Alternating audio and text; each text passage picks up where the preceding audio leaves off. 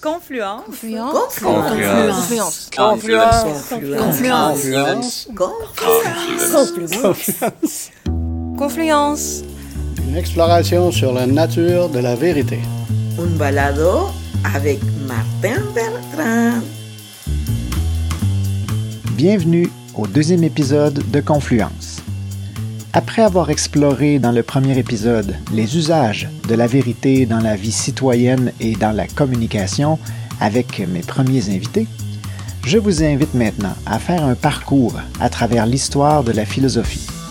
D'abord avec Madame Manon Lortie, avec qui nous nous entretiendrons de l'Antiquité et des conceptions présocratiques et platoniciennes de la vérité. Bonne écoute.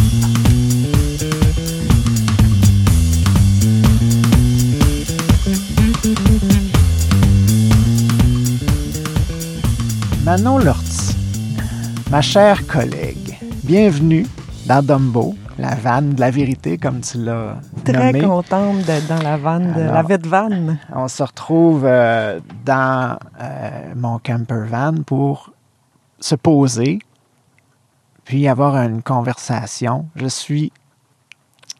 Je peux pas te dire à quel point je suis heureux que tu acceptes de prendre ce temps-là avec moi. C'est un grand plaisir, un grand privilège aussi, De- Martin. Ah, mais en tout cas, c'est un privilège pour moi aussi, tu peux en être sûr.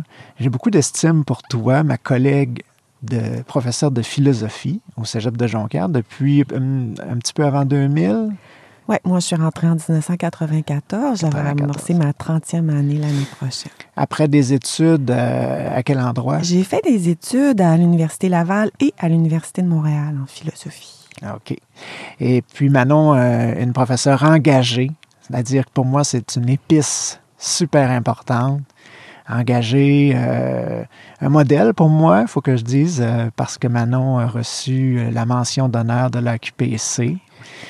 Une professeure euh, aussi impliquée dans la commission d'éthique en sciences et technologies. Commission, plusieurs années, oui. commission jeunesse. hein, Commission de- jeunesse. Oui, Oui, donc le volet jeunesse de cette de ses étudiants, de ses étudiantes, et aussi euh, une féministe consacrée, préoccupée par les notions d'accès à l'égalité. Ce matin, euh, on, on est euh, un matin de juin euh, dans la vanne, une journée pluvieuse. On entendra peut-être un peu la pluie. Et puis, euh, ce qui nous unit ce matin, ce qui nous réunit, c'est euh, une question euh, qui me semblait banale au départ, puis à force d'y penser, je me suis dit, il me semble que ça mérite une définition claire. On vit dans une ère où j'ai l'impression que c'est parfois difficile de distinguer le vrai du faux, où euh, il semble avoir euh, beaucoup de tentations, euh, de gens qui tentent de nous duper. Et puis, il faut être allumé. Et puis, mon, intention avec le projet du podcast, c'est un, peu de fournir une grille d'analyse pour nous aider à distinguer le vrai du faux. Ultimement, c'est une intention citoyenne, c'est-à-dire de nous aider à vivre avec l'autre, à comprendre l'autre, puis de peut-être trouver un terrain d'entente, peut-être de réduire euh, l'intensité de la polarisation. Mhm. Alors, j'ai cette. C'est un peu le, le périmètre euh, dans lequel je, je veux jouer. Et euh, je te remercie de te joindre à moi ce matin. Très heureuse d'être dans ce périmètre. Il y a plusieurs mots qui ressortent quand on réfléchit. Bien sûr, la vérité, la réalité, qui pour moi sont très proches, mais j'aimerais qu'on qu'on distingue les deux. Et ensuite, on pourra parler euh, de mensonges, on pourra parler de justice, de bien, de mal. Et si tu veux te lancer en politique, je pourrais. ici, ben, je te laisse aller. Et donc, euh, la première question, Manon Lortie, la vérité, la réalité, qu'est-ce que c'est pour toi? Ta, ta, ta question, elle, elle m'envoie tout de suite au, au Robert. La, la définition du Robert de vérité, c'est connaissance conforme au réel. OK. Alors, tu sais, s'il y a quelque chose, euh, tu pars de l'un, tu arrives à l'autre. Cette définition-là fait en sorte qu'on associe vérité et réalité, puis le dictionnaire n'est pas très éclairant pour savoir c'est quoi l'un c'est quoi l'autre. Ah, ouais, non, Puis moi, Martin, j'ai euh, une passion, j'ai une passion pour euh, la philosophie antique, tu le sais, là, mais surtout pour les présocratiques. Ces penseurs que peu de gens enseignent. Mais euh, c'est c'est ces gens-là qui ont été la, la bougie d'allumage sur ces questions-là, à savoir c'est quoi la vérité? Et qu'est-ce qu'elle est, hein? qu'est-ce que X, puis euh, à quelles conditions la vérité est la vérité, donc à quelles conditions X et X, c'est donc sont les pères de la logique. Dans l'histoire, on, on se situe dans quelle période environ? Les présocratiques, ce sont les premiers philosophes, les premiers scientifiques. On est en, au sixième siècle avant Jésus-Christ. OK. On est en Ionie, la côte turque actuelle. C'est le bassin où euh, a pris naissance la philosophie et la science, au sens propre du terme. Là, ouais.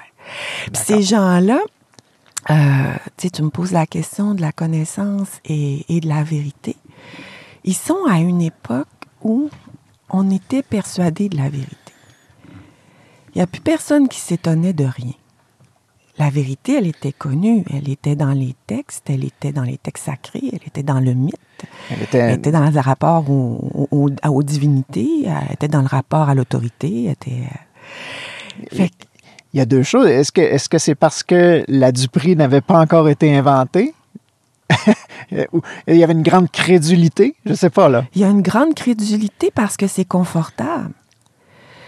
Douter, s'étonner, remettre en question, c'est très inconfortable. On aime croire, on aime se reposer sur des choses parce que ça, ça, ça calme. La, toute, toute la foi est basée là-dessus. C'est l'espérance euh, que la, la, la, la vie a un sens et qu'après la mort, il y a quelque chose, il y a une promesse de salut. Euh, Tout ça, c'est très rassurant. Il y avait déjà euh, une, une idée de la vie après la mort? Oui, À cette ah oui, époque-là, oui, oui. oui, oui, oui. On, on fait apparaître les besoins métaphysiques en même temps que l'espèce humaine. C'est en équipement standard. Il n'y a pas, y a pas d'homo sapiens sans les questionnements sur la finitude, sur le sens du monde. C'est les capacités d'y répondre qui manquent au départ. Parce que pour être capable de réfléchir comme on le fait, toi puis moi, c'est un grand luxe. faut être capable de se mettre à distance du monde. faut être capable de prendre Ouais. le temps. C'est pas, pas une préoccupation euh, de tous les jours. Non. C'est, un questionnement que tu peux avoir quand tu as bien mangé, tu as bien dormi, tu as bien bu, Ouais. euh, puis que tu pas trop froid, pas trop chaud. Tu as déjà fait du camping sauvage, Martin? Oui, on pense pas beaucoup On à pense ça. pas beaucoup à Non. ça. Tu sais, l'homme archaïque, les humains archaïques mythiques, là, ils sont pris dans un- une nécessité de survie.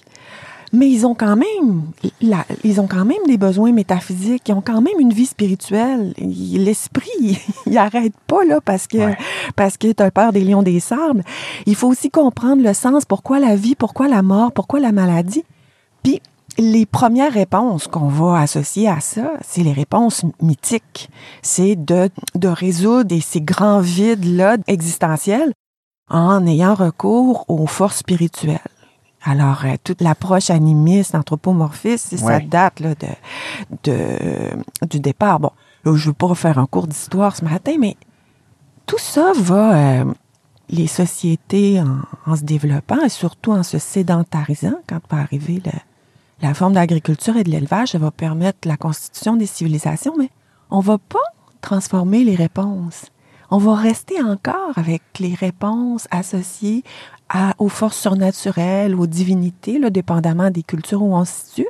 Euh, la culture grecque, elle est c'est plutôt euh, des- une tradition qui vient du monde indo-européen, entre autres, là, le panthéon des divinités et tout. Euh, fait que c'est les réponses qu'on va donner. Puis, ce qui va être intéressant, du moins chez, euh, chez les Grecs, puis ça a un rapport à la vérité, pas à la réalité, c'est l'avènement de l'écriture. C'est à partir du 8e siècle, chez les Grecs, on va euh, avoir développé une forme d'alphabet qui est un alphabet phonétique, qui est très utile pour euh, le commerce, qui est très utile pour les échanges culturels, mais qui va aussi permettre de coucher sur papier les récits qu'on avait, qui étaient les récits fondateurs, la politique grecque, puis la mythologie grecque c'est lié. Les dieux grecs, ils sont pas transcendants, ils sont immanents. Ils descendent, ils s'unissent à des mortels, ils font des bébés demi-dieux, euh, ils ils s'in- ils s'investissent dans la vie des êtres humains, ils forgent leur mon Dieu, leur, leur ce qu'ils sont, mais aussi euh, euh, les raisons pour lesquelles ça va mal. Les Grecs ne doutaient pas de ça.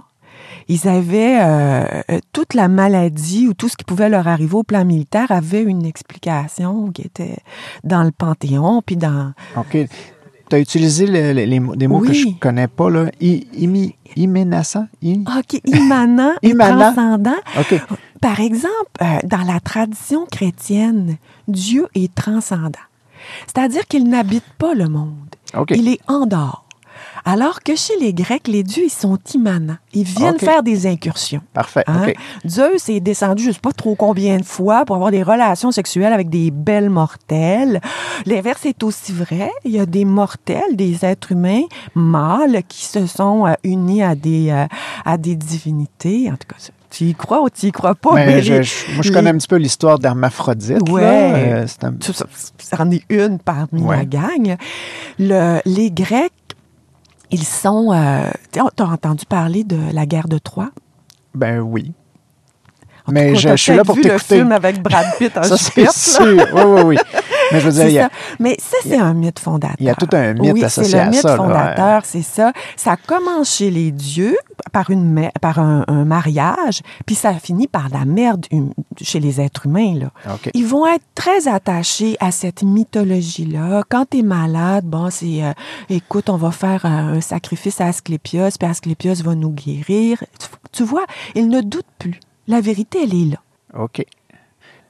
Alors, les présocratiques, ce sont des gens qui me fascinent parce qu'ils vont commencer à s'étonner alors que plus personne ne s'étonne de rien. C'est ceux qui... euh, il y a un philosophe français qui s'appelle Francis Wolff qui dit euh, La philosophie, c'est un questionnement d'enfant avec une voix d'adulte. C'est ça qu'ils ont fait, les présocratiques. Ils se sont arrêtés, puis ont dit Ouais, mais si c'était pas ça, OK. si c'était autrement. Mais j'aime, la notion d'étonnement, de surprise. Exactement. Puis ils ont arrêté de regarder le monde, l'univers, la nature. Ce sont des concepts dont on, parlait tout à l'heure. Ils ont arrêté de regarder cela avec le monde, l'œil de celui qui est émerveillé parce qu'il voit du magique là-dedans. Ils vont le regarder avec l'œil de celui qui est étonné. C'est différent. Puis ils vont aussi arrêter d'avoir peur du monde naturel, mais plutôt de le voir comme un objet d'étude, de le voir comme quelque chose qu'on peut questionner.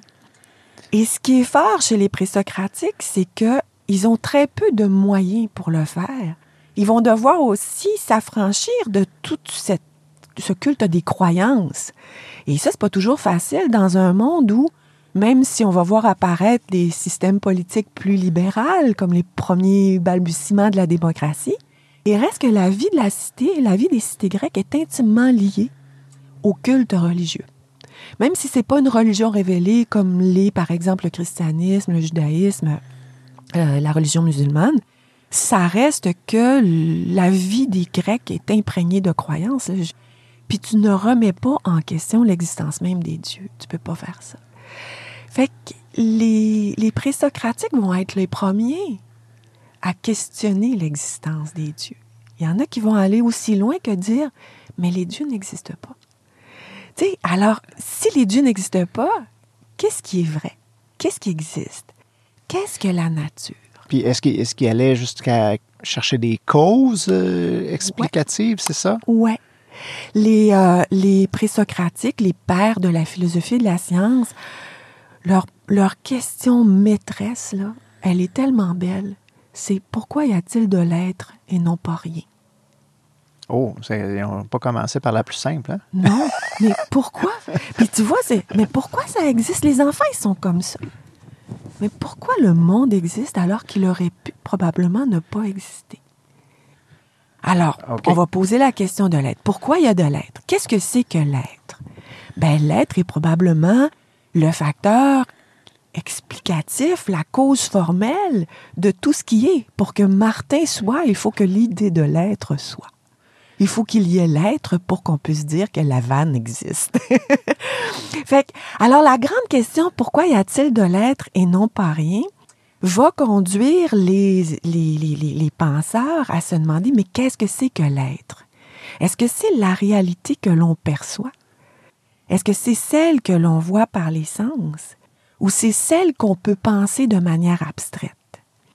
Et puis là, ces penseurs-là vont commencer à se dire, bon, ben, pour essayer d'expliquer le monde dans lequel je vis, mais de manière un peu déchargée des divinités, si je veux m'en affranchir, puis trouver une autre forme d'explication, euh, je, vais, commencer à, m'interroger à ce qui m'est accessible.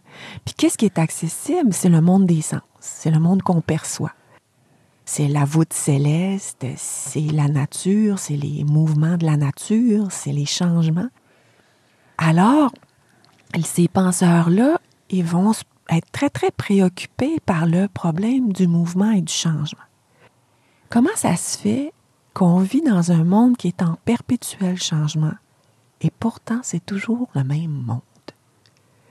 J'avais l'impression que les, les, balbutiements de la philosophie, ce serait des questions beaucoup plus simples. Je pense à l'explication des phénomènes naturels. Tu vois, j'avais ce préjugé-là mais je trouve qu'ils ont commencé par euh, quelque chose de costaud. Ils ont commencé par quelque chose de très, très costaud qui va les amener aux phénomènes naturels. Puis là, ben, les phénomènes naturels que l'on perçoit, effectivement, sont toujours en mouvement et en changement. Et comment est-ce qu'on peut placer la vérité? Comment est-ce qu'on peut connaître une chose si elle est insaisissable parce qu'elle n'est jamais identique à elle-même? Comment connaître un monde qui donne l'illusion d'être le même alors qu'il n'est jamais lui-même? Ça commencerait, Martin. Ouais. Hein? Et là, pour essayer de trouver une assise solide à la réalité et à la vérité, il va y avoir deux grandes écoles de pensée. L'école qui, qui vient d'Ionie, l'école mmh. ionienne, qui vont être finalement les premiers physiciens. Alors, les premiers philosophes physiciens. C'est là qu'on va trouver des explications et des causes naturelles aux problèmes du mouvement, du changement, de la vérité, de la connaissance. Puis tu vas avoir, tu vas avoir une autre école qui est l'école italienne, parce que la Grèce, elle, elle c'est un immense territoire. Au sixième siècle, la Grèce, elle a les colonies en Ionie, donc elle a toute la côte turque actuelle. Elle a aussi tout le territoire de l'Attique qui est occupée par Athènes, elle a le Péloponnèse, donc la, Grèce, la Crète appartient à la Grèce, il y a tout le nord aussi qui appartient à la Grèce, il y a pratiquement toute l'Italie, pratiquement toute la Sicile, et ça va jusqu'en Côte d'Azur française. Tout, tout, ça sans Internet, sans téléphone Exactement. Et c'est, c'est, un. Quand on regarde ça sur une carte, quand on regarde le Canada sur une carte, on voit un bloc monolithique. La même chose quand on voit les États-Unis. C'est un bloc. Alors que quand tu regardes la Grèce, tu vois comme un grand serpent avec des îles. Et c'est très difficile de faire une union politique, mhm. même une union culturelle, quand un territoire qui est morcelé comme ça. Ce qui explique que on dit souvent que la Grèce, c'est un territoire morcelé en cité-État, toujours en guerre les unes contre les autres. Fait que c'est un vaste empire désuni. C'est comme ça qu'on peut. Euh, mais tu vois, la philosophie, elle va naître dans, dans, en, Ionie. Est-ce qu'il y avait, y avait un pouvoir centralisé en quelque part dans Le dernier pouvoir centralisé date de. Le, grand, le, dernier grand, grand roi, c'était Agamemnon. Donc, ça date du mythe fondateur de, la, de, de l'époque de la guerre de Troie, si on veut. Là. Si elle a eu lieu, si elle n'a pas eu lieu, moi, c'est un mythe fondateur. Hein. Mais ça a été le dernier grand roi. Après ça, on parle de, de, de, cités morcelées puis de grands mouvements migratoires. Le premier mouvement migratoire venait de l'île de Crète, c'était les Crétois. Le deuxième mouvement migratoire vient du nord, et ça, ça a été probablement le mouvement migratoire qui, au plan culturel, est le plus intéressant. C'est ça qui va fonder la, la civilisation hellénique les Hélènes, donc le panthéon grec, la culture grecque très raffinée, basée sur la connaissance, la sagesse, le développement de certaines vertus.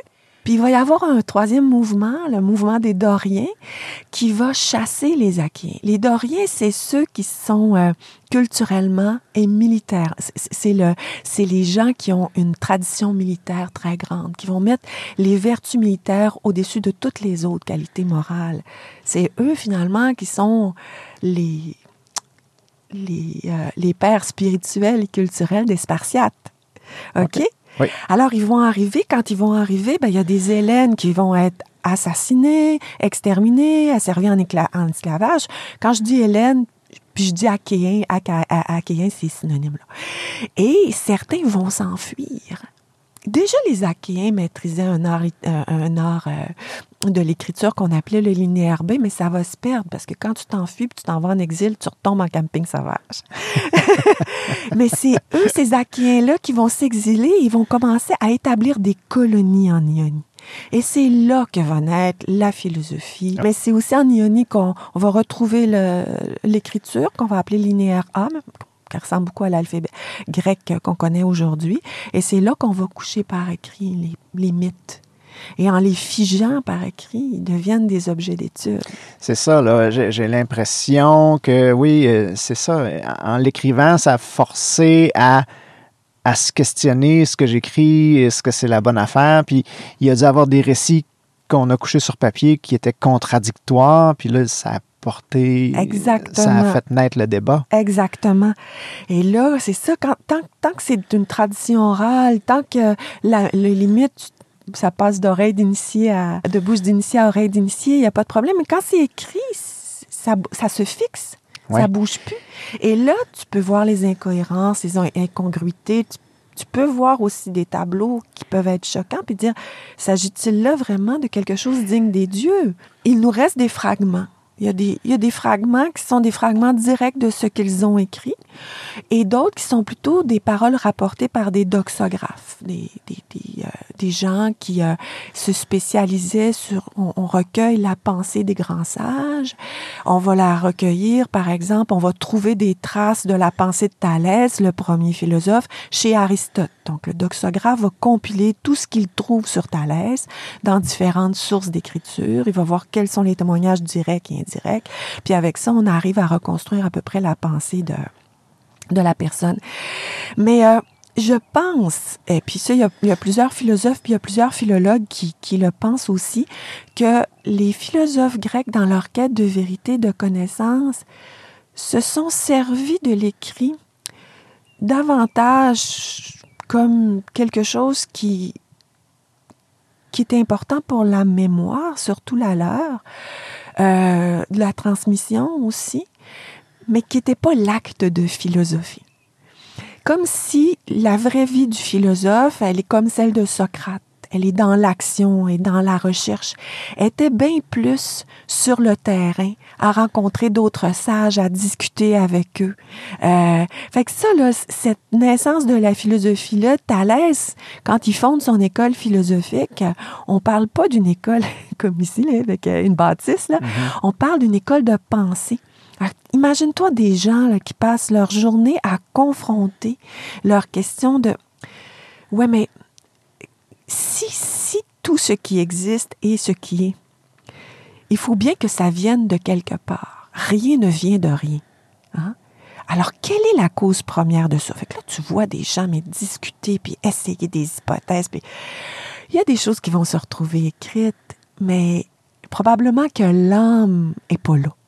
Même chez Platon. Platon, vers la fin, dans son livre des lois, il le dit que tout ce qu'il aura écrit ne sera jamais en adéquation avec la philosophie qu'il avait développée. L'écriture met toujours une distance. Tu, euh, c'est Derrida qui disait nommer le chat, c'est tuer le chat. Oh. Écrire le mot chat, c'est pas faire un chat. Il y a toujours une distance entre ce qu'on dit, les mots qu'on dit, puis l'idée vraie qu'on a à traduire. Tu vois, on, a tou- on est toujours en train de parler de la vérité, de la réalité, par des moyens qui nous en éloignent. La parole, les mots, l'écrit. Oui, Mais tout ça, t'as ça chez les présocratiques. OK. T'as déjà ça. C'est Ben, déjà... c'était immense. hein? Ben oui, des constats euh, très grands. Fait que je reviens à mon école ionienne pour essayer d'établir, mais qu'est-ce que le monde, d'où vient le monde, comment le comprendre, comment expliquer le mouvement et le changement alors que euh, euh, le, le, monde semble rester le même, ils vont développer, ils vont chercher ce qu'on appelle l'arché, c'est-à-dire le principe premier, le principe à l'origine de toute chose. Si tu as ça, tu l'as ton axe de vérité. Tu as ton élément inaliénable, inaltérable, qui ne connaît ni la création ni la destruction. Tu as ton pilier véritable. Si tu as ça, tu as l'idée de qu'est-ce qui est vrai. Ce qui est vrai, c'est le principe premier. Et après, tu vas pouvoir voir ce qui va en découler. Et le reste va être entaché de mouvement et de changement, donc jamais parfait. OK, mais, mais là, cet axe-là, euh, je veux dire, même les, les plus grands scientifiques aujourd'hui ne l'ont pas trouvé. Là. Non. Alors là, on s'entend pour dire qu'ils le cherchaient. Ils le cherchaient. Ils, avaient, euh, ils savaient un peu ce qu'ils cherchaient, mais ils ne l'ont jamais trouvé. Ben, ils ont, ils ont émis des hypothèses. OK. OK? Puis, puis c'est là que je veux qu'on aille, c'est comment, c'est quoi un peu les, la démarche, puis comment ils s'y prenaient pour le chercher, puis comment écarter les fausses hypothèses, puis... Euh, puis les fait, bonnes. Peut-être je vais trop vite. Là, non, je non, sais pas. pas. du tout, pas du tout. Ben, c'est étonnant de voir que ces gens-là, c'était de grands astrologues, c'était des ingénieurs déjà, c'était des gens qui maîtrisaient des théorèmes mathématiques, ça leur vient de Babylone, ça leur vient d'Égypte. Fait qu'ils ont déjà des outils conceptuels pour penser le monde euh, de manière un peu moins euh, jazzy là, qu'un enfant pourrait le faire, par exemple. Mhm. Mais... Euh, chez les Ioniens, ben, comme chez tous les Grecs d'ailleurs, on est convaincu ou persuadé que la, le monde naturel, le monde matériel, est constitué de quatre éléments. Le tableau périodique n'était pas difficile à apprendre à l'époque. Hein. L'eau, l'air, la terre, le feu. Donc, de ces quatre éléments-là, sont issus toutes choses et se transforment toutes choses. Toi, tu es, es, es, constitué de ces éléments-là, de même que tous les éléments de la matière. Fait que partant Oh, de ce postulat-là, donc, tu vois que déjà le postulat est faux. Partant de, ce postulat-là, ils se sont demandé, mais d'où vient la matière? Fait que là, c'est pour ça qu'on les appelle physiciens. Et ils vont développer la méthode scientifique avec une partie de la méthode qui ne sera pas là, c'est l'expérimentation. Alors, ils vont partir d'observations, ils vont faire des hypothèses, et pour évaluer leurs hypothèses, ils vont appliquer la logique.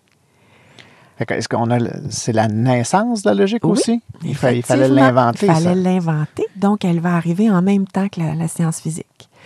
Euh, je, vais, je vais faire une histoire courte. Là. Mettons que tu prennes. Mettons qu'on prend la vanne ici. Elle me semble avoir du bois. Là. Tu as des parties de bois faux euh.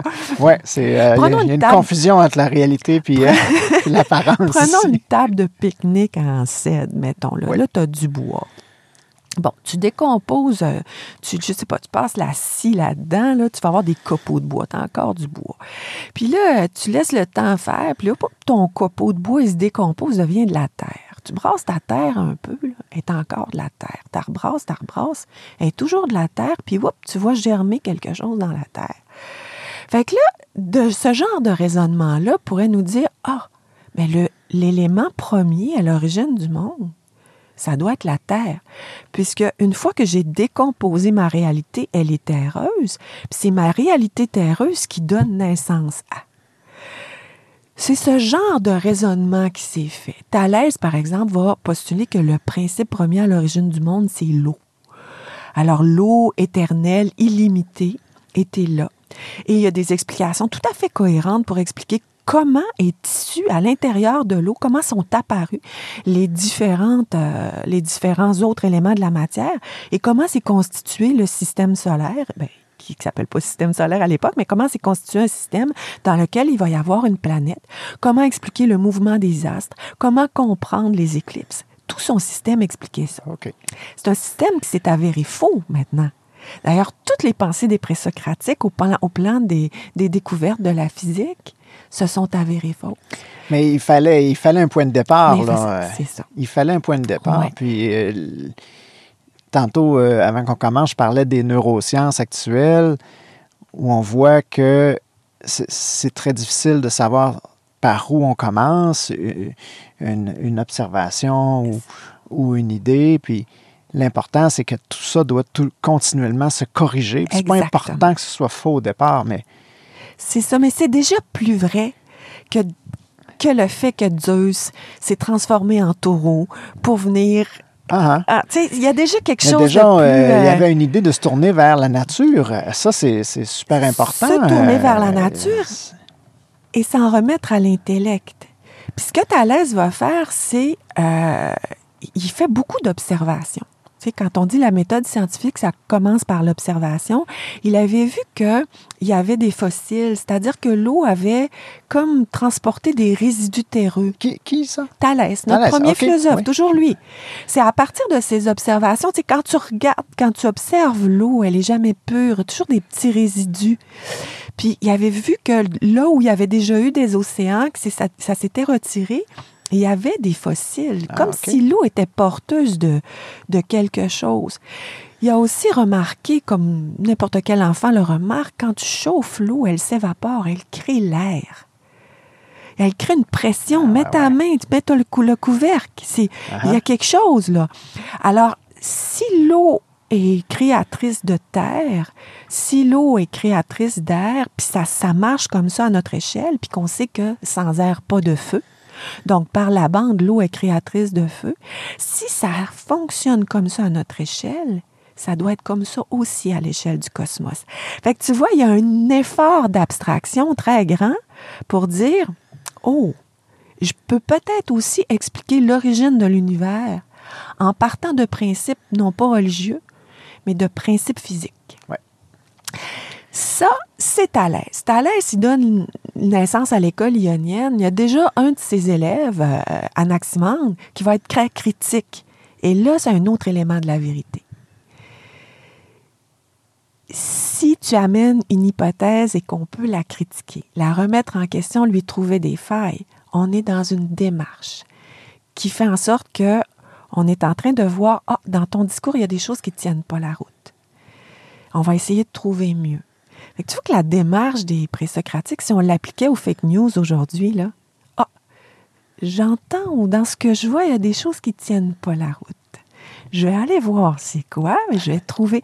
Tu vois, c'est ça la démarche Ben, philosophique. je suis super euh, content que tu nous amènes vers là parce que on est en train de trouver les qualités de la vérité. Exactement. On est en train de la décrire et puis, donc, si je reformule, la- une des premières, c'est de critiquer. De critiquer. De Si tu peux critiquer, t'es plus vrai que si tu peux pas critiquer. Oui. Puis je pense, Martin, ce qui va être important, en fait, à, à la fin de tout ce que je vais avoir dit aujourd'hui, c'est que la vérité, comme la sagesse, c'est pas quelque chose qu'on a. C'est quelque chose vers quoi on tend. Ah, que j'aime ça. Tu sais, c'est pas, on possède pas la sagesse, on possède pas la vérité, mais on trouve des, des chemins, et ça fait des millénaires qu'on fait ça, pour s'en approcher.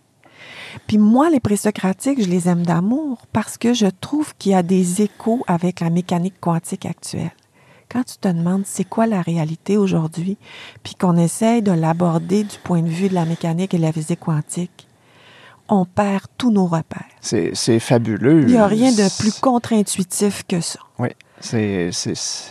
Je suis d'accord avec toi. Il y a, il y a Alors, des grandes questions encore aujourd'hui. Quand, quand j'ai des étudiants qui se demandent un peu où aller puis quoi faire dans la vie, je me j'ai dit la physique, tu as l'impression que qu'on sait tout, mais c'est complètement faux. Il y a encore des questions fondamentales auxquelles on n'a pas répondu en physique. Écoute, on connaît à peu près rien. Même hein, expliquer la 75 matière. c'est- de la matière nous est complètement inconnue. L'énergie noire, on ne sait absolument pas ce Ouais. que c'est. On avance comme, tu sais, les, les, les anciens disaient, on est des nains juchés sur les épaules de géants. Mais il y en a eu des géants avant Oui. nous, hein. Puis ils sont pas très grands non, Non, plus. non. mais j'aime bien ceux qui sont les premiers. Oui, on mais a nos pionniers, là. OK. Moi, je- je- il faut rester très humble par rapport à, à notre, euh, notre position, hein, de, de- de- de- notre supériorité là, Ah, actuelle. On a l'impression que ah, 2023, on, On est au sommet de la a- connaissance. Puis, euh, mais non. Non. euh, Puis d'aller se mettre le nez chez ces anciens-là, puis de voir jusqu'où ils sont allés avec si peu de moyens, je te dis que ça t'apprend l'humilité. D'accord. J'ai un grand respect. OK. Alors, notre première qualité de la vérité, c'était La possibilité de la, De la critiquer. critiquer. De jamais voir quelque chose comme un dogme. Puis la philosophie nous apprend ça. C'est-à-dire que c'est toujours un discours critique et rationnel. C'est notre outil est la raison, euh, c'est la, la, la, critique est notre méthode.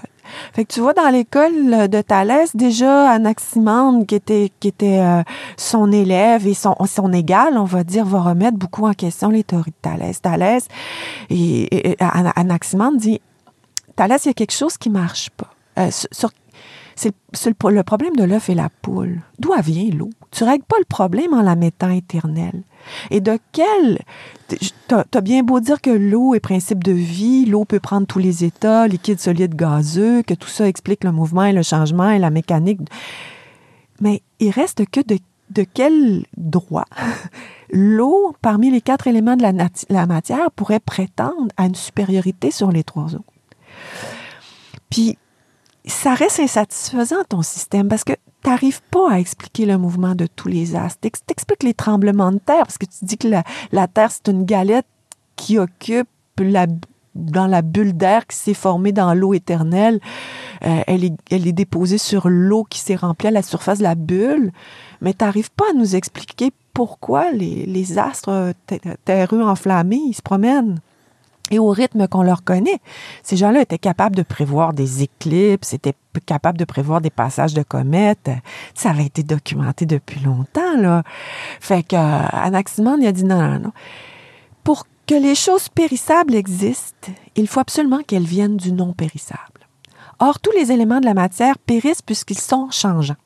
L'eau, elle peut périr parce qu'elle peut s'évaporer. Hein?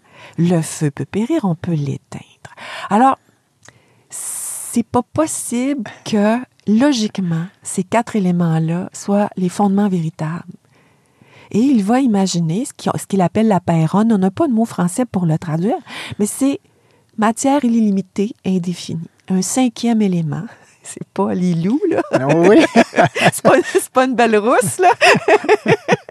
mais un cinquième élément qui est une matière indéfinie, illimitée, toujours présente qui, elle, par des forces thermiques, va s'amalgamer et créer les éléments de la matière. Ouais, on est au sixième siècle avant Jésus-Christ. On est en train de penser, réfléchir un modèle physique qui est basé sur l'invisible. Hmm. Personne n'a vu. On n'a pas, on a, pas encore l'atome, la conception de l'atome. Ça va euh, arriver, c'est avec le CIP et Démocrite, quelques, un siècle et demi plus tard à peu près. Et ça, ça va arriver euh, pas en ionie, mais tu vois qu'on en a les balbutiements chez Anaximandre. Il n'a jamais parlé de particules euh, indivisibles. comme ça. Il a parlé d'une matière indéfinie à l'origine de la matière. Vraiment intéressant, là. Fait ces physiciens-là, ils vont, ils vont donner lieu à plusieurs théories. Des théories hyper intéressantes, mais qui, au plan de la vérité, ne peuvent pas prétendre l'emporter parce qu'elles sont cohérentes logiquement et elles ont des failles. Mais ils ont présenté des modèles, puis c'est ça aussi l'acte scientifique et philosophique, c'est voilà jusqu'où je suis allé, essaye d'aller plus loin. Pars de ça, critique, vois les failles, puis essaye de combler, essaye de trouver mieux. Alors? c'est super noble hein, ben comme, comme attitude. Mais oui. Puis, euh, on le voit très, très tôt, dès après Thalès. Thalès, peut-être que le, la raison pour laquelle son modèle a été hautement critiqué, c'est qu'il n'a pas fait... Euh, il n'a pas, il a pas douté du témoignage de ses sens. Mais dès après Thalès, on va commencer à, on va commencer à remettre en question les perceptions sensibles.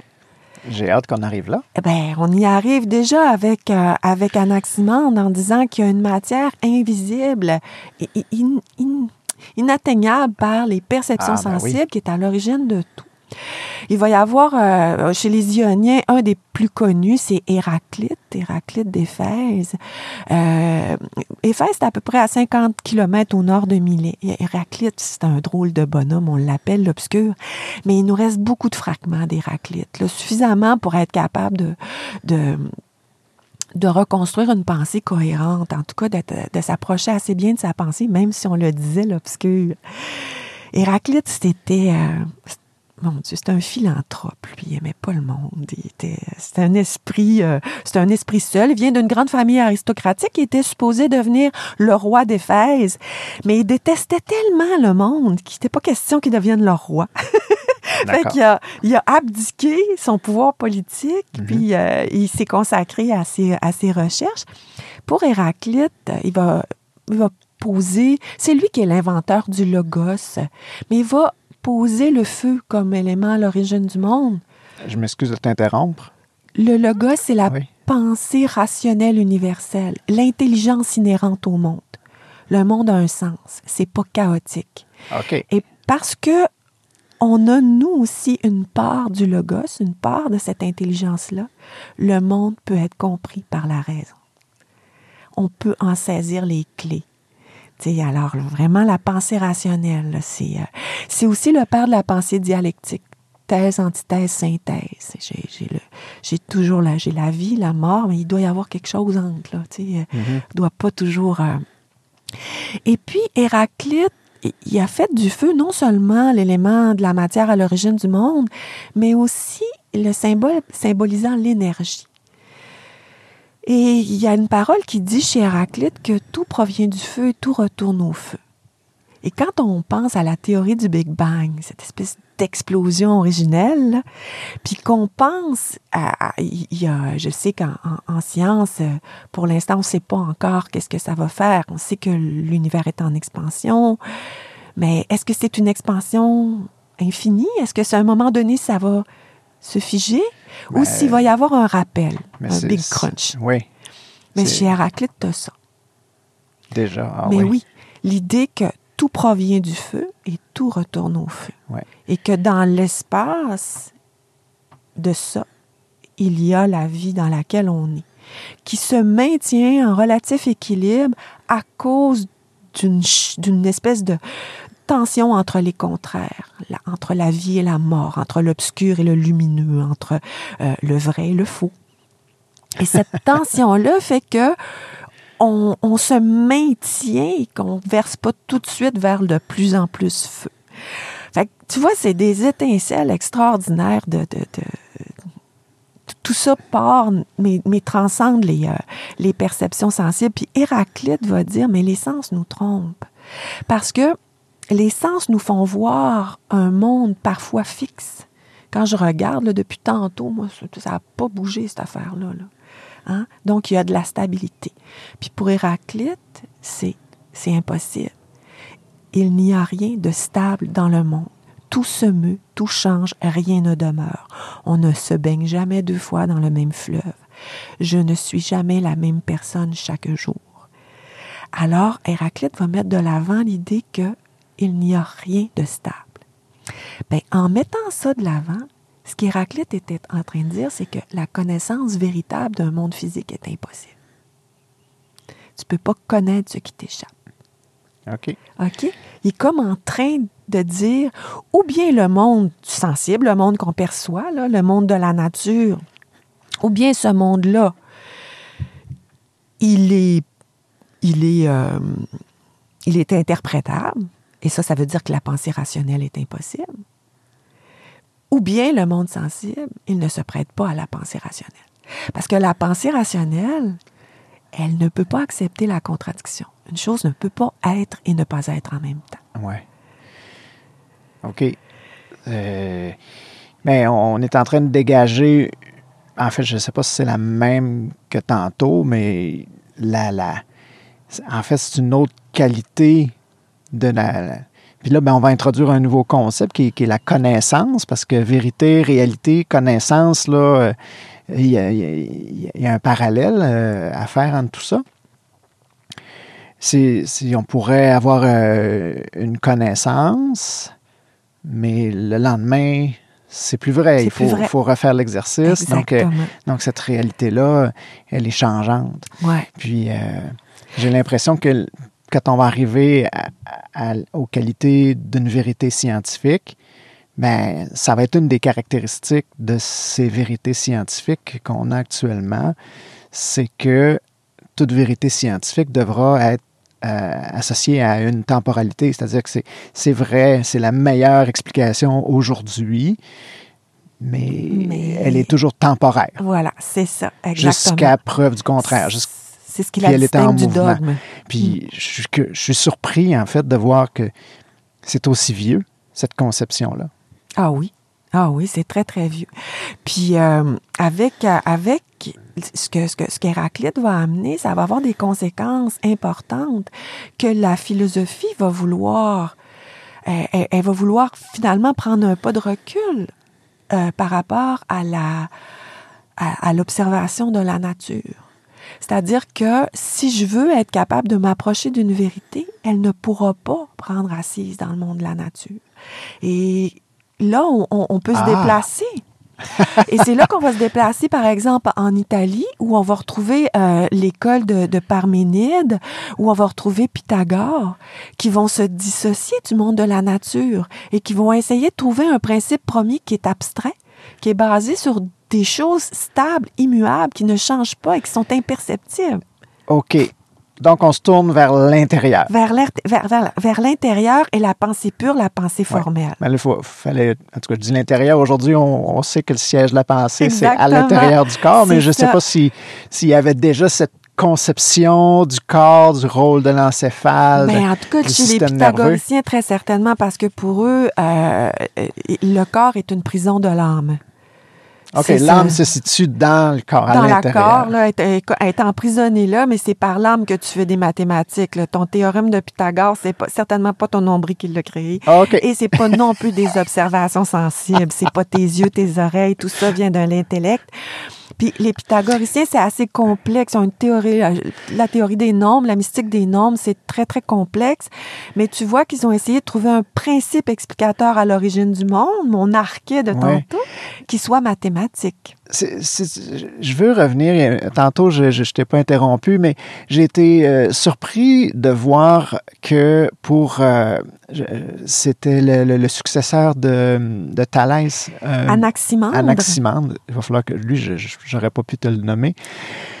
Puis j'ai été surpris de voir qu'il y avait dans sa démarche une espèce de... Il était dénué de- de- d'ego, d'amour-propre, c'est-à-dire que c'est c'est lui qui dit, voici à quoi j'arrive, maintenant tu peux le critiquer, tu peux tenter d'améliorer ou de, de faire un- ton bout de chemin. Et j'ai l'impression que ça, c'est faire preuve d'un pas d'un manque, mais d'une absence d'ego, d'amour-propre. Puis aujourd'hui, quand on, on est face à ces, euh, ces vendeurs de, de vérité qui, qui, qui- il y a beaucoup, c'est beaucoup attaché à l'amour-propre. Voici, c'est mon idée, puis il y a un peu une recherche de, de validation par rapport à ça, d'être de celui ou celle qui affirme quelque chose, puis qui l'a découvert, puis qui, Ouais. qui est plein, qui est rempli de certitude. Je, moi, j'y vois une qualité de la vérité, c'est-à-dire de ne pas que, que la vérité ne soit pas attachée à une personne, mais que- qu'elle est, est soumise, qu'elle est mise sur la table. Mais on l'a vu. euh, Et puis, Oh, je voulais pas te couper, excuse-moi. non, mais je, je- je- je me permets de ramener parce que tu as dit la vérité n'est pas dans mon nombril. Puis le nombril, hein, c'est, C'est ça. c'est, c'est, c'est ce qui me ramène à, à- à cette idée-là. Donc, j'adore ça. Je te laisse continuer, mais là, j'essaie de faire la somme des qualités. Des qualités, ouais. Mais euh, un gars comme Héraclite devait avoir un assez gros égo, ben, parce qu'il était la seule personne qu'il aimait. Fait que- mais c'est, Ouais. un à part, Héraclite. Un misanthrope comme ça de l'époque, c'est vraiment quelqu'un qui est à part. Mais tu sais, quand, quand est arrivé la COVID, l'union des, des, des, euh, des chercheurs à travers le monde pour trouver une solution rapide, tout le monde a travaillé ensemble. À l'époque, euh, au sixième siècle avant Jésus-Christ, les navigateurs s'échangent énormément de, de connaissances parce que c'est une question de survie. Alors, ton observation des étoiles, euh, les cartes que tu as dessinées, puis il n'y a pas de compétition entre euh, le navigateur crétois puis le, na- le navigateur de Milet, puis les Phéniciens. Il y a un échange assez intéressant de connaissances mathématiques, etc., qui, qui, était bourdonnant, là, pour, euh, particulièrement pour la situation géo- géographique de Milet. Ça va se ça va se- s'entourer de secrets davantage chez les pythagoriciens parce que les pythagoriciens c'est une secte dans laquelle ne rentre pas là qui veut puis c'est pas une secte qui est, qui basée sur la discrimination sexuelle tu, tu, tu peux être une femme et appartenir à ça mais il y a des secrets de la mystique des nombres qui ne sortent pas. Il y a quelque chose de de très, très mystique chez les pythagoriciens, mais au plan de la recherche de la vérité, tu vois, on se dissocie du monde sensible. C'est vraiment, il y a- la vérité, elle est mathématique. Oui. Là, tu dis les pythagoriciens. Est-ce que c'était des, des disciples? Euh, C'est quoi le lien avec Pythagore? puis Pythagore, le problème avec lui, c'est que la- les, les connaissances qu'on a par rapport à l'homme sont entachées de mythes. Euh, euh, c'est un peu comme euh, Confucius chez les Chinois. Tu sais, Confucius est, est né d'un œuf de dragon. euh, tu vois le genre, là? Ben, chez Pythagore, on, on, on sait très, très peu de choses qui soient réelles. On le disait euh, thaumaturge, faiseur de miracles. On disait qu'il avait le don d'ubiquité, pouvait être partout en même temps, euh, qu'il était fils de déesse. Tout ça, là, c'est... c'est- La seule chose plausible que moi j'ai lu, c'est qu'il aurait probablement été au fait des recherches de l'école de Milet. OK. C'est la seule chose qui me semble. L'école de Milet, c'est. C'est l'école de Thalès. Turquie, là. C'est Thalès, Anaximandre, Anaximène et les autres. OK. Euh, alors, il aurait été au fait de ça. Euh, là, on est en Grande Grèce, c'est-à-dire la, portion italienne. Là, tu vois, la, on a, on, on n'est plus, on n'est plus dans la recherche d'un principe à l'origine du monde qui soit un principe matériel. On, on voulait parler d'empirisme tantôt. on est plutôt dans l'abstraction. On est plutôt dans l'idée. On est plutôt dans quelque chose qui est même chez Anaximandre, la matière indéfinie, limitée, demeure de la matière. Tu sais, même si tu peux pas la, la percevoir, c'est de la matière. Alors que le grand 1, le nombre, ne se perçoit pas. Tu ne peux que le penser. L'entité mathématique, elle n'est pas perceptible, elle n'est pas matérielle. Elle peut se matérialiser, mais c'est une entité abstraite. On est vraiment dans la pensée formelle. Et là, il y a une autre école dont j'espère avoir le temps de te parler, c'est l'école de Parménide. Parce que Héraclite puis Parménide, c'est les ennemis, c'est les frères ennemis de la pensée. Pour Héraclite, il n'y a que du mouvement et de changement. Et Parménide va être le fondateur de l'ontologie et de la métaphysique la métaphysique au-dessus de la physique. Si tu veux chercher la vérité, tu vas la trouver, mais strictement en dehors du monde sensible. C'est pas une nouvelle physique que ça prend. On peut bien en rajouter une huitième, une neuvième, une dix-huitième, une trentième. On va toujours juxtaposer des théories probables, des opinions probables, et on n'aura aucun critère de vérité pour savoir laquelle est la meilleure. Alors, ça prend une autre méthode. Et sa méthode, ça va être l'ontologie. Et l'ontologie, c'est la science de l'être en tant qu'être, si tu veux. C'est euh, Je suis là pour t'écouter. hein. Ouais, hein, c'est- alors, on va étudier l'être, c'est-à-dire l'idée, indépendamment des caractéristiques particulières qu'il pourrait prendre. Si j'étudie l'idée d'humanité, je vais l'étudier en dehors des êtres humains mortels qui la composent. Je vais voir qu'est-ce qui peut caractériser logiquement cette idée-là. Et qui soit Fait qu'on on voit apparaître là, vraiment la dualité entre le, le concept ouais, et la chose. et la chose. Ouais. C'est ça. Le monde de la matière et le monde du pensée. Oui. Alors, ça, ça va être super important en sciences. ça va être important. C'est un, super important. Euh, euh, je, te, je te laisse continuer. Donc, on a cette, cette dualité. cette dualité-là, qui est vraiment, là, on est dans la, pratiquement la guerre idéologique, là, parce que c'est des postulats de connaissance, des fondements de la vérité qui sont à des années-lumière. Ouais. On est vraiment la thèse et l'antithèse. OK. Puis il y a un petit peu d'ego là-dedans. Quand tu dis qu'il y a une guerre, euh, c'est-à-dire. Ben, a- ah, C'est-à-dire que je- je- je- ces, ces gens-là ne se sont pas rencontrés. Ils s'attaquent à des idées. Ils Ouais, s'attaquent à des théories. Mais je pense qu'on fait ça aussi. euh, puis, puis mon mot guerre, je veux pas qu'il soit, je veux pas qu'il connote qui, qui- qui a une connotation négative. OK, il n'y a pas un On combat. est plutôt dans la critique Oui, oui, oui. virulente. Ça ne peut pas marcher, Héraclite. Si tu as raison, si tu as raison et que rien n'est stable, tout s'effondre. Mhm. On ne pourra jamais rien connaître. Or, je reste attachée à l'idée que la connaissance est possible et même souhaitable. C'est ça que Parménide a voulu faire. Et ce qu'il va euh, développer, c'est l'idée que il y a un principe premier à l'origine du monde. Ce principe-là n'est pas matériel, n'est pas euh, euh, un élément de la matière. Il est un élément de la pensée, et j'en ai parlé au début de mon exposé. C'est l'idée d'être.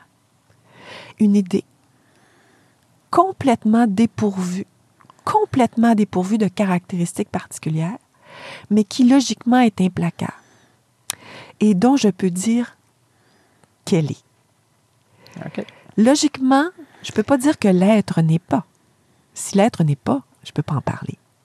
Alors l'être, là on va y aller juste dans la logique, Martin, c'est strictement de la logique. Oui, on- L'être, je ne peux pas dire autre chose logiquement sans, sans tomber dans la contradiction qu'il est. Donc c'est ma première vérité. L'être est. La deuxième vérité, c'est que l'être a un contraire, c'est le non-être. Mais euh, je trouve ça intéressant, là, tu dis la première vérité, puis ça, ça veut presque dire que la vérité, il faut euh, la poser. Il faut euh, la poser en, en, En en action. postulat de En départ. postulat de départ, c'est ça. C'est ça. Euh, Et ta vérité, du moins pour Parménide, c'est l'idée d'être. ouais. Fait qu'il y a un contraire, le non-être. Qu'est-ce que je peux dire du non-être? C'est qu'il n'est pas. Tu vois, là? Je me permets d'énoncer une petite question. Euh, je suis en train de me demander en t'écoutant, puis euh, je fais un lien avec ce que tu as énoncé tantôt, que les écrits ne sont pas aussi riches que l'essence de la discussion. Puis là, je suis en train de me demander si notre langue n'est pas une limite à comprendre ma question d'étude. Ouais. Parce que là, on parle, on, on a des, ben, il y a des mots, là, vérité, réalité, euh, euh, connaissance. euh, puis là, je, je, je pose ça comme ça, j'y reviendrai peut-être, mais je, je pense que la langue peut être une limite à la connaissance, hein, puis à la réflexion. C'en est une, je te vois euh, Ah, opiner du bonnet. Ah oui. Fait que euh, on va garder ça en mémoire, puis peut-être que plus tard, j'ai encore, j'ai pas encore euh, planifié toute la suite de la série, mais peut-être qu'on ira vers, euh, Vers ça. vers ça. Ça va être intéressant. Tu sais, quand je te disais tantôt, euh, Derrida me disait nommer le chat, c'est tuer le chat. Oui, c'est exactement On pourrait à ça que je parler fais du philosophe. Ben, moi, je l'appelle le philosophe, mais c'était un sophiste, le sophiste Gorgias, sur le langage. Il, il va t'en dire long. Ouais. Ouais. Puis si, si je- c'est ça, il y a d'autres questions. Si on faisait l'émission ou la réflexion dans une autre langue, est-ce que nos chemins puis la conclusion à laquelle on arriverait serait peut-être différente? Fait que je te, je te laisse continuer. Euh, la vérité est Alors, un, la un- un seule postulat. vérité l'air- ait, c'est l'être. Exact. Et pour qu'il y ait des choses, il faut que cette idée-là préexiste à tout autre. Puis là, on applique la logique. L'être, il ne peut pas avoir un début. Parce que s'il y avait eu un début, ben, il aurait été non-être. Or, le non-être, logiquement, n'est pas. Puis pour que l'être ait un début, il faudrait qu'il vienne de quelque chose d'autre que lui-même. Or, c'est impossible logiquement parce que l'être est tout ce qui est. Et ça implique que logiquement, il ne peut pas être détruit non plus. Donc l'être est indestructible. Mais ça implique logiquement aussi qu'il ne peut pas être changé. Il est immuable. Parce que s'il changeait, il passerait d'un état d'être à un autre, donc il deviendrait non-être. Or, le non-être, logiquement, n'est pas. Et donc, tu vois que la pensée de Parménide, c'est la logique implacable. C'est lui qui va énoncer la loi de la non-contradiction. Une chose ne peut pas être et ne pas être. Et donc, c'est lui qui va annoncer la mort de la physique, de la physique comme science de la vérité. Tant qu'on va faire de l'étude du monde sensible, on va s'éloigner du vrai. OK. Alors là, lui, il- assassine pratiquement une science nouvelle et ça va être une première scission entre la philosophie métaphysique ontologique dont va euh, être un héritier Platon et les gens qui vont continuer à faire de la physique. Par exemple, un Démocrite. Démocrite, c'est un bon conciliateur. Lui, il a développé une théorie qui arrivait à, en concilier, si on veut, c'était la synthèse, à concilier le mouvement chez Héraclite, la permanence de l'être chez Parménide avec sa théorie de l'atome. Le problème, malheureusement, c'est que euh, la, la philosophie de Démocrite euh, elle a, puis Démocrite a énormément écrit, je pense qu'on dit qu'il aurait écrit davantage qu'Aristote, puis il a écrit dans tous les domaines, le, domaine de la science, des mathématiques, de l'éthique, du politique. C'était un grand esprit, un grand voyageur, quelqu'un d'humble. Il serait allé à Athènes à l'époque où Socrate, euh, Socrate était très très connu, et il ne s'est pas fait connaître. Il est allé de manière anonyme pour apprendre. Démocrite a vécu 105 ans. Il a appris beaucoup. Hmm. Il a passé tout son héritage à voyager. Puis la théorie atomique de Démocrite, c'est il y a de l'être, mais le mouvement existe. Et le mouvement existe parce qu'il y a du vide. Et il y a de l'être avec les caractéristiques que lui conférait Parménide, sauf qu'il est multiple il y a une multiplicité d'êtres indivisibles, indissécables, éternels, immortels, immuables, et ce sont les atomes. Et si on pense qu'ils sont changeants, c'est pas ça. C'est leur, composition, leurs amalgames qui créent des réalités changeantes. Mais l'atome, lui, ne change pas. Fait qu'il à concilier l'idée de la loi de la non-contradiction avec la possibilité d'étudier le monde sans manquer de rigueur logique. Mais bon, c'est pas Héraclite qui a eu la. Pas, pas Héraclite, c'est pas Démocrite qui a remporté la palme à l'époque. Ça va être davantage les théories de euh, Platon, Aristote. Puis après ça, tu sais, ce qui vont nous léguer davantage, ces vieux philosophes-là, Martin, si leurs théories sont poussiéreuses, leurs questions, elles, elles sont encore tellement actuel. Ben, moi, il y a des modèles qui, qui, sont extrêmement actuels, qui nous viennent de ces deux-là. Euh, puis peut-être je vais, je, vais nous emmener vers la, cette école-là, l'école d'Aristote puis l'école de Platon, de Platon, qui en fait, l'un était l'élève de l'autre, mais ils ont ils étaient en contradiction. Exactement. L'un était un grand critique de l'autre. Alors, peut-être, euh, je ne sais pas si c'est vers là que tu te dirigeais. Ben oui, Aristote, c'était le plus grand critique de Platon. Puis Platon a, reconnu en Aristote euh, l'élève qui dépasse le maître. Son plus brillant élève, il en a fait un professeur de son académie. Euh, c'est Aristote disait quelque chose, mais là, je le cite très mal, mais il disait J'aime la vérité, j'aime l'amitié, au-delà de l'amitié, je préfère la vérité. S'il faut sacrifier l'amitié au nom de la vérité, je vais, je vais privilégier la vérité. Parce qu'il n'était pas d'accord du tout avec la théorie de Platon sur le monde des idées. Alors, peux-tu euh, nous parler un peu de, ce monde ben, des tu vois, Platon est un héritier de la pensée de, de Parménide, de la pensée de Pythagore aussi. Donc, tout l'aspect chez Pythagore de réincarnation, de, de, de corps comme prison de l'âme, on va retrouver ça chez Platon. Euh, qu'est-ce qui a conduit Platon à la philosophie? Ben, c'est sa rencontre avec Socrate.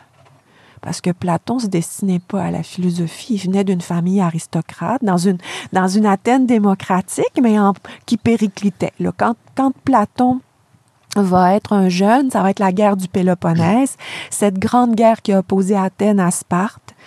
La, la démocratie d'Athènes au 5e siècle avant Jésus-Christ, elle va connaître ses heures de gloire. Ça va devenir la cité, la cité euh, lumière de toute la Grèce à cause d'un gars qui s'appelle Périclès. Puis Périclès, c'était un grand chef d'État. C'était euh, puis sous la sous la gouverne de Périclès, Athènes va développer ses écoles, son théâtre, sa philosophie. Il avait une maîtresse, Aspasie, qui est extrêmement brillante, qui avait elle-même un cercle intellectuel de femmes. Tu vois, tu vois, c'était bouillonnant sous Périclès. Puis on avait la démocratie, là. Puis on avait la démocratie, qui était issu de des réformes d'abord de Dracon, particulièrement les réformes de Solon, qui était un des sept sages de Grèce. Ensuite, il y a eu le tyran Prisistrate, mais c'est Clisthène, le grand-père de Périclès, qui a consolidé la démocratie d'Athènes. Je, je, je, regrette qu'on n'ait pas assez de temps parce qu'il y a tellement ah, de, de, personnes dont tu parles que, que je... tellement de personnages formidables. Je, mais il reste qu'on on arrive à la démocratie. C'est Clisthène qui en a construit les bases, c'est une mmh. démocratie complexe. Puis Périclès, lui, ça va être le, le chef du gouvernement, issu démocratiquement, euh, élu démocratiquement, mais il va, hey, son règne va durer 32 ans. Il va être là 32 ans à faire de la, de d'Athènes une super, super Athènes. Là. Vraiment, écoute, on converge de partout pour aller à Athènes ça c'est l'Athènes de Socrate, c'est l'Athènes que Socrate va connaître, mais Socrate va aussi connaître la mort de Périclès à cause de la grande peste. Athènes va être touchée par la peste au début de la guerre du Péloponnèse. Euh, Périclès va même pas mourir à la guerre d'Orieux, il meurt de la peste. Et là, cette, la guerre du Péloponnèse dure pratiquement une trentaine d'années. Ça va être dur. Euh, Socrate va, va être comme soldat, comme hoplite à cette, à cette guerre-là, au moins à trois batailles. Il est pas tout jeune, là. On parle d'une quarantaine d'années quand il va faire la, la, les batailles. Fait que Socrate n'a pas été que philosophe dans la rue. Là. Il, a fait, il a fait aussi la, la guerre. Euh, ah oui. Et quand quand euh, on arrive vers la fin de la vie de Socrate, le Socrate a une soixantaine d'années, Platon est tout jeune, il a 20 ans, et il va rencontrer, euh, il va rencontrer Socrate. Platon, lui, vient pas de la démocratie. Il vient d'une famille aristocrate qui a été bafouée par la démocratie, qui a perdu ses privilèges. Okay. Parce que les aristocrates sous la démocratie n'ont plus leurs privilèges de classe. Ils ont perdu le pouvoir sur l'aéropage, ils ont, ils ont tout perdu. Et Périclès s'est bien arrangé pour qu'ils ne retrouvent pas leurs privilèges. C'est un peu comme les vieilles familles monarchiques françaises qui l'ont encore sur le cœur. Et euh, il va y avoir pendant la guerre du Péloponnèse, à un moment donné, une bataille qui va, qui va être perdue par les Athéniens et les, les Spartiates vont instaurer un gouvernement provisoire à Athènes qu'on appelle la tyrannie des Trente. C'est un gouvernement qui est très, très violent, qui va assassiner les démocrates et les amis des démocrates. Assassiner, on va les, euh, on va les empaler, on va les, on va les torturer, on va les crucifier sur la plaine et on va forcer les gens d'Athènes à passer devant ces milliers de gens qui sont en train d'agoniser pour marquer les esprits. Parmi ces 30 tyrans-là, il y a des gens de la famille de Platon qui sont là. Tu vois comment ils ne ils sont pas favorables à la démocratie. Euh, et quand la, la, la, guerre du Péloponnèse va finir finalement là, en, en 403. Euh, ça va être l'armistice. Chacun rentre chez soi. Athènes retrouve son système démocratique, mais un système démocratique de pacotille. C'est un, un, système démocratique dont, dont il n'y a plus de grands gouverneurs. Il y a des il y a des gens qui, euh, qui ont été des traîtres, il y a des mauvais sophistes, il y a toutes sortes de, dirigeants qui sont pas habiles. Et euh, bon, la, le tiers de la population est mort aussi, est morte aussi à cause de la peste. Donc, tu as perdu des grands là-dedans. Tu as, une société qui, est dysfonctionnelle, si tu veux. Et euh, Périclès avait mis, avait mis de l'avant le mistos, c'est-à-dire un salaire pour, pour un salaire de citoyen. Ah oui. Pour que tu puisses, toi, pauvre euh, agriculteur, quitter ta terre et venir participer aux délibérations un à l'agora. revenu minimum garanti. Exactement, mais pour que... faire ta job de citoyen. OK. OK? Parce que il, il, il, reconnaissait que la démocratie n'était vivante que dans la mesure où le citoyen s'investissait. À la mort de Périclès et après la, la guerre du Péloponnèse, ben, les gens vont vouloir s'investir en en politique, si on veut, mais seulement pour faire augmenter le mistos. Et ceux qui ont perdu les privilèges, les aristocrates vont lutter fort pour avoir des privilèges qu'ils avaient perdus. En tout cas, tu vois le genre. Dans une démocratie dans laquelle chaque individu recherche son intérêt individuel est voué à la perte. En tout cas, c'est Manon Lortie, c'était oui. ma, ma, ma, seule, mon seul éditorial, mais Platon le documente très bien dans La République la dégénérescence des, des, systèmes politiques. Là. Puis la démocratie, elle, elle va nécessairement, à cause de toutes sortes de corruptions, virer en, en anarchie. euh, qui va devoir être euh, écrasé puis ramené par la tyrannie. Ah, c'est formidable. OK, là, juste euh, dans, dans l'épisode précédent, euh, François Privé euh, nous parle de la République, puis euh, je ne sais pas si on aura, on en parlera plus, mais tu dis que la République est, est une, une documentation, un documentaire. Euh, ce que François Privé nous dit, c'est que c'est probablement et là, je ne veux pas aller trop loin là-dedans parce que rapidement, je vais arriver au bout de ma connaissance de, de- de l'histoire.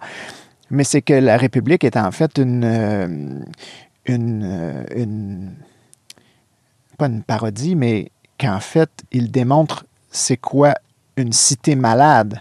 Puis il, nous dit qu'en en fait, je te questionne quand tu dis qu'il documente dans la République. Ouais, il documente pas au sens de, au sens où Aristote, par exemple, a documenté les différents systèmes politiques de la Grèce. Quand je dis qu'il documente, c'est qu'il explique comment un système politique se gangrène, se dégénère et devient autre mais chose. c'était pas un état de fait, mais c'était plus une étude de ce qui pourrait arriver. Exactement, parce que, euh, en fait, la, la- la République, c'est un pot pourri des idées de Platon. Tu as tout là-dedans, la théorie de l'âme, la théorie de l'exclusion des poètes de la cité, l'idée du philosophe roi, l'allégorie de la caverne est dans la, la République, et euh, euh, la théorie des Mais- âmes, de l'immortalité, tout est là. si tu veux avoir accès aux idées de Platon, tu lis la République, tu as tout. Aujourd'hui, je, je- je t'invite pour ça. Sauf qu'on n'aura pas assez de temps. Mais on en venait à Platon dans sa quête de vérité. Pourquoi il va arriver, lui, à ça? Il va se dissocier de Socrate. Parce que Socrate, le philosophe, là, c'est un Socrate qui n'écrit pas. hein. Socrate il a refusé d'écrire. On dit même qu'il ne savait pas lire et écrire, ce qui n'est pas vrai du tout. Socrate a toujours refusé l'écrit. Parce que c'est pas ça, la philosophie. On en, Wow. Je t'en ai parlé tout à Oui. l'heure. La philosophie, c'est un acte de parole, de recherche, de quête de. C'est, on ne possède jamais. Puis écrire, c'est figé. Ça veut dire c'est posséder. Si j'écris, c'est parce que je dis, ah, ça- c'est assez achevé pour que ça se retrouve là. Wow.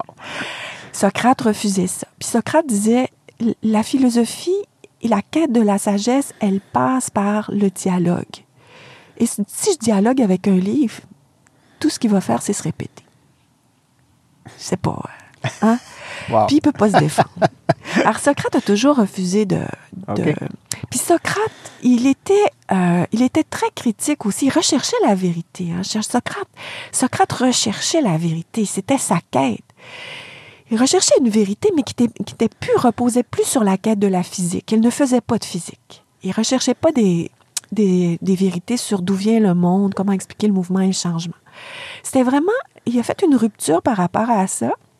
Et lui, c'était vraiment une recherche de vérité dans les domaines éthiques et politiques. Qu'est-ce que la vertu? Quelle vertu l'homme doit posséder pour par- parvenir au bonheur? Qu'est-ce que le bonheur? Euh, Qu'est-ce que la sagesse? Est-ce que le courage, ça peut s'enseigner? OK. Il n'est pas dans, dans l'explication du monde naturel. Non, pas du tout. Pas du tout. Ça, on le doit, cette rupture-là, d'abord Parménide l'a annoncé, là, tu l'as compris tantôt, Mhm. même si Parménide, par ailleurs, avait déjà fait une recherche physique. C'est au, au terme de ça qu'il s'est dit non. En faisant de la physique, je fais rien que juste à poser. Je m'en vais ailleurs. Aristote et les sophistes, ce sont des gens qui vont diriger la philosophie vers les questions éthiques et politiques. Il n'a pas fait ça tout seul, euh, pas Aristote, mais euh, Socrate. Socrate et les sophistes vont faire ça ensemble mais ils ne seront pas d'accord. Socrate, c'est un universaliste. La vérité, elle doit être universelle. Elle ne peut pas être relative. Si elle est relative, ce n'est plus de la vérité. OK. Alors là, on a la quête de Socrate. Socrate recherche la vérité universelle dans le domaine de l'éthique et du politique. Pour être capable d'avoir une société juste, il faut savoir ce qu'est la justice. Or, on ne le sait pas. Les Socrates, euh, les, Socrates les, les sophistes prétendaient le savoir, et Socrate les confrontait dans le dialogue, puis il montrait leur incohérence logique, leur contradiction. Et le postulat de Socrate, c'est que pour qu'une chose soit vraie, elle doit être universelle. Elle ne doit donc pas varier, elle ne doit pas être relative. Parce que c'est un principe logique.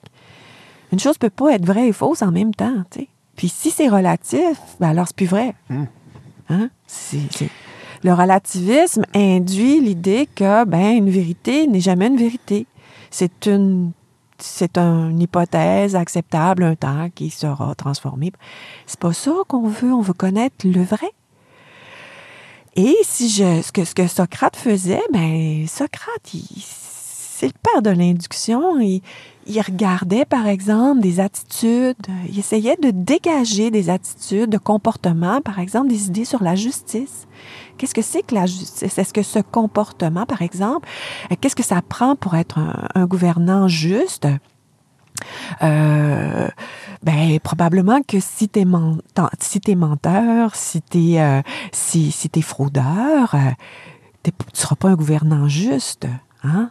Un menteur ne peut pas le mensonge ne peut pas être en adéquation avec la justice. Mais là, Socrate va dire, oui, mais parfois, si le mensonge est là pour protéger quelqu'un de vulnérable, est-ce que c'est pas un acte juste? Donc, je me rends compte que si j'essaie de déterminer la justice par le mensonge et la vérité, j'en arrive à une aporie. Il faut que je reprenne une autre route. Une aporie, c'est un cul-de-sac de la raison. Merci. Socrate va arriver toujours pendant toute sa vie à des cul-de-sac de la raison. Il ne va jamais saisir hmm. l'essence universelle, mais il va toujours être en quête, en recherche. Et cette recherche-là va toujours l'amener à confronter ceux qui pensent avoir raison. C'est là la grandeur de Socrate d'être allé déstabiliser, d'être allé écœurer des gens qui étaient bien assis sur leur dogme, leur vérité, leur pouvoir, leur certitude qu'une vie réussie, c'était une vie qui était dans la, dans la richesse et la gloire. C'est mon idole. Je l'aime. Il était, euh, il est mort pour ça, hein. Il y a beaucoup de monde qui l'ont détesté parce qu'il était, il se disait lui-même, je suis comme un ton, un ton qui pique, un ton qui dérange.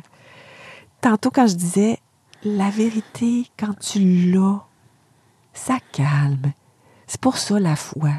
Hein? On aime ça s'asseoir sur des certitudes. Quand on est dans, dans l'incertitude, on est toujours en manque d'équilibre. On repose jamais notre tête. On est toujours dans le gouffre du néant, du non-sens. Fait que c'est tout le temps rassurant de s'asseoir sur quelque chose. Et, c'est quand on, on s'intéresse un peu aux, neurosciences, à l'anxiété, au stress, je trouve qu'il y a un parallèle à faire entre la quête de la vérité puis l'espèce d'insatisfaction qu'on a, que, Socrate a. D'abord, il, y a un objectif, puis ensuite, il y a euh, ce constat-là que, que, tu fais, mm. que, la, que la foi puis la connaissance, ça calme. Euh, je suis vraiment... Moi, je vois des parallèles à faire avec euh, la neuroscience puis l'espèce de...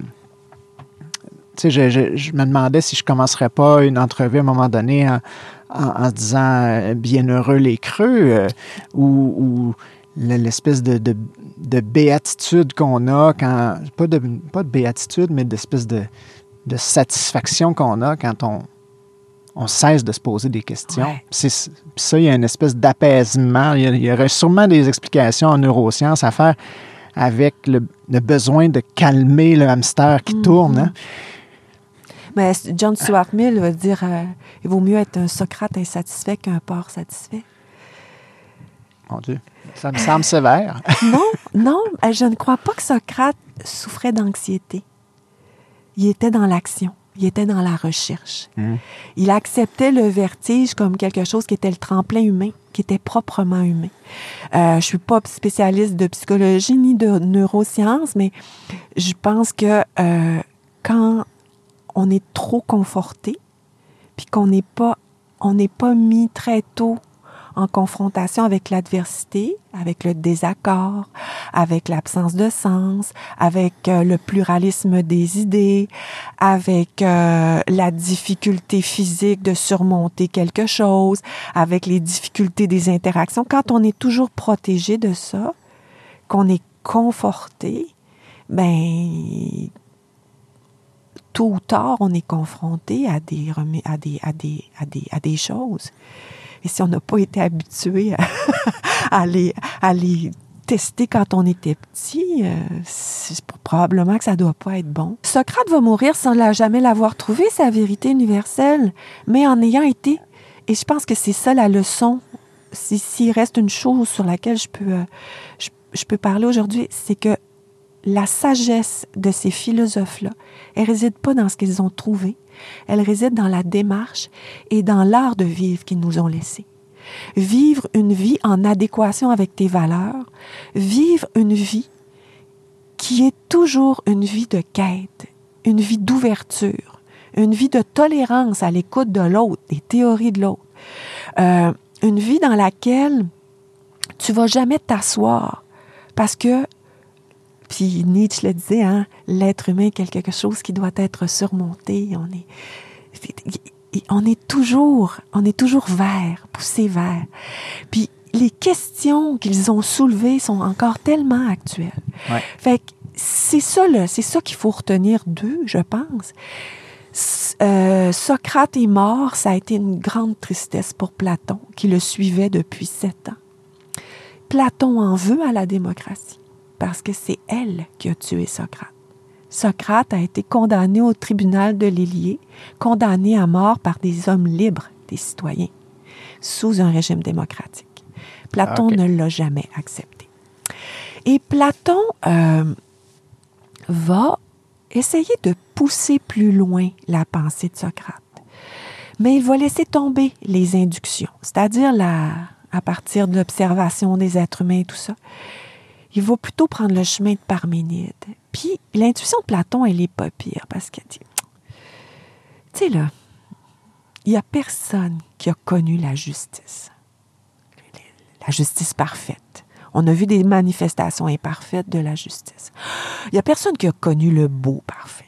On a vu des manifestations imparfaites de la beauté je sais pas, un beau bâtiment, une belle jeune fille, un beau chaton, tu sais, une belle toile de Chagall.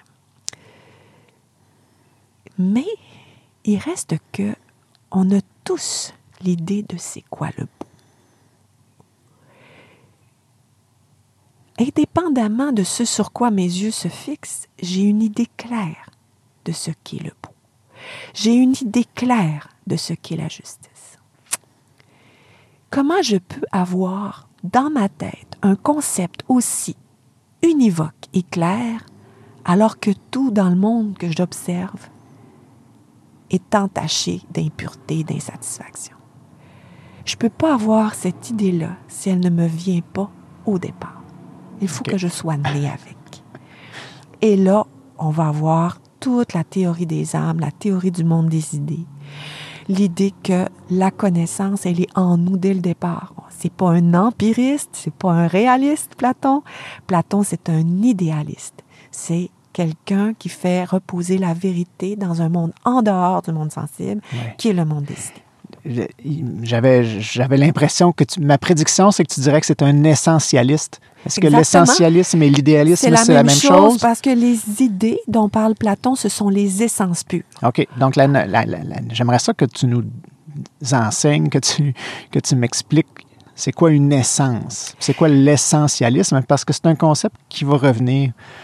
un petit peu plus tard. Je vais essayer de le faire de manière simple, tu sais, pas jouer au philosophe. Là.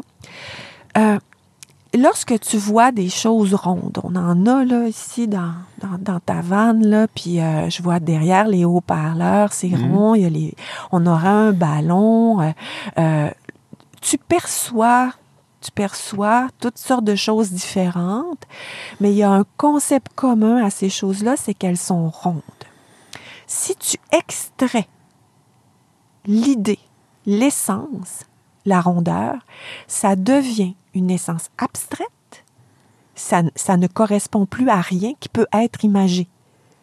Mais c'est clair, net et distinct. C'est parfait. C'est l'essence des choses rondes. Qu'est-ce qu'elles ont par essence? La rondeur. OK. OK? Alors, les œuvres d'art, les productions littéraires, qu'est-ce qu'elles ont par essence? La beauté. La beauté. Oui. Mais c'est pas une beauté incarnée, c'est une beauté en idée. OK? Et pour Platon, les idées, elles existent et elles ont les caractéristiques de l'être de Parménide.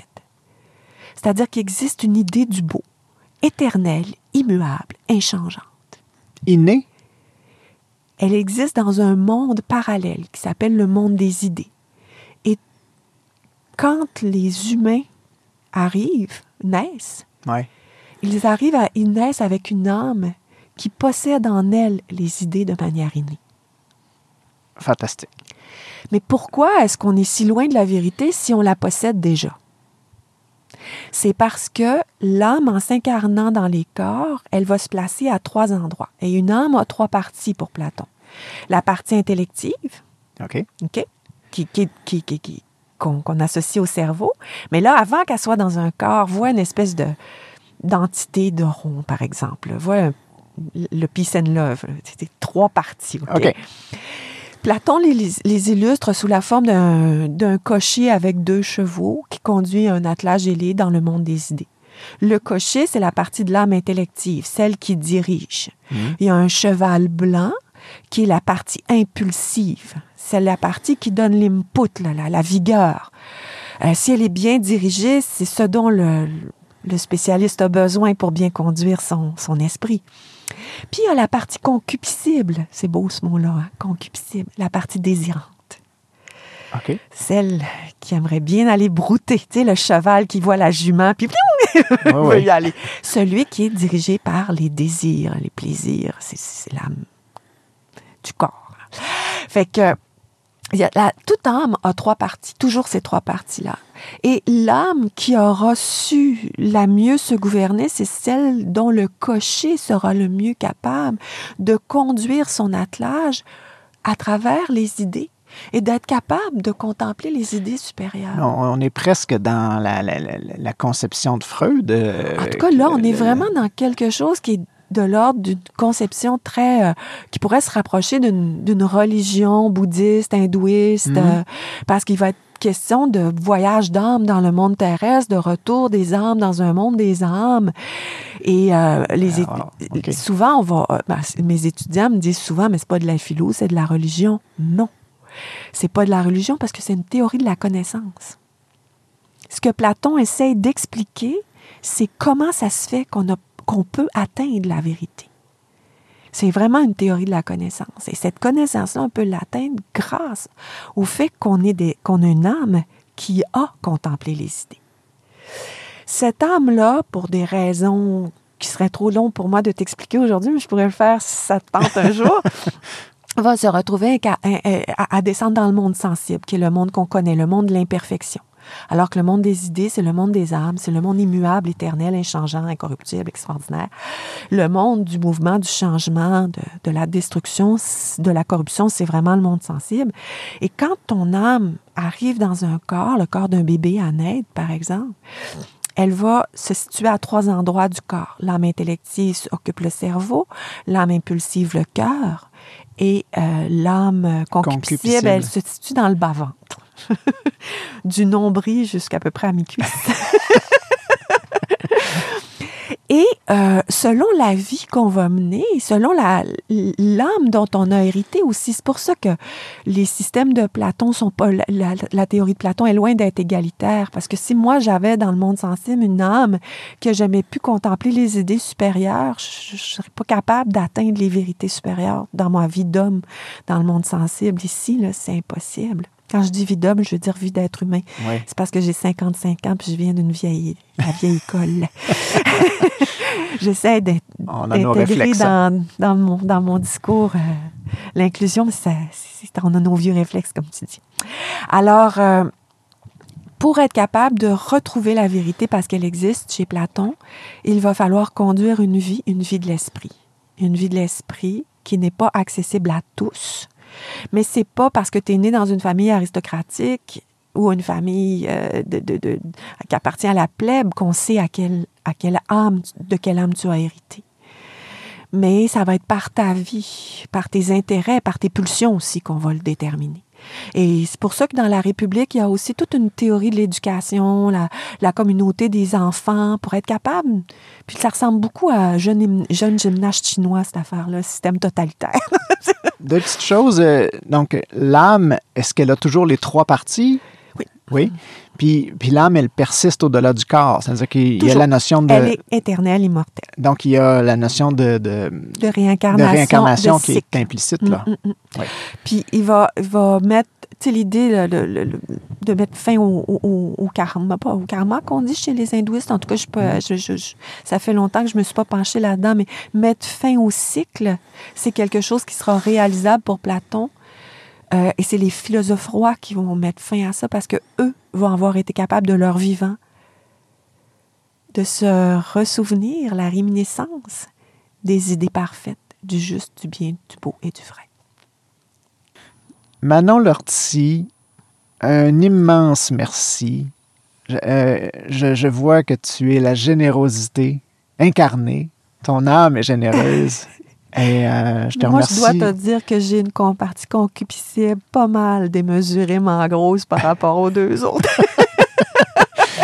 C'est Mais- pas avec ma vie que je vais mettre fin à mon cycle de réincarnation. Merci d'avoir accepté euh, de participer euh, à mon projet. Merci de me faire confiance. C'est un sur- plaisir. moi, c'est ça que je retiens, que, que tu m'as fait confiance. Puis j'en suis, euh, je, je- je suis, euh, je suis reconnaissant de ça. Ben écoute, ta, ta quête s'inscrit dans la quête des présocratiques dont je vante tantôt les mérites, la recherche, la curiosité, l'ouverture.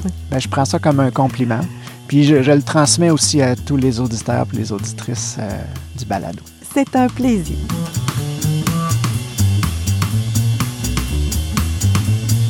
Vous venez d'écouter le deuxième épisode de Confluence. Je vous remercie de votre attention. Je vous invite aussi à laisser des commentaires sur la plateforme sur laquelle vous écoutez ce balado qui nous aidera à améliorer euh, la qualité du produit. Merci et à bientôt.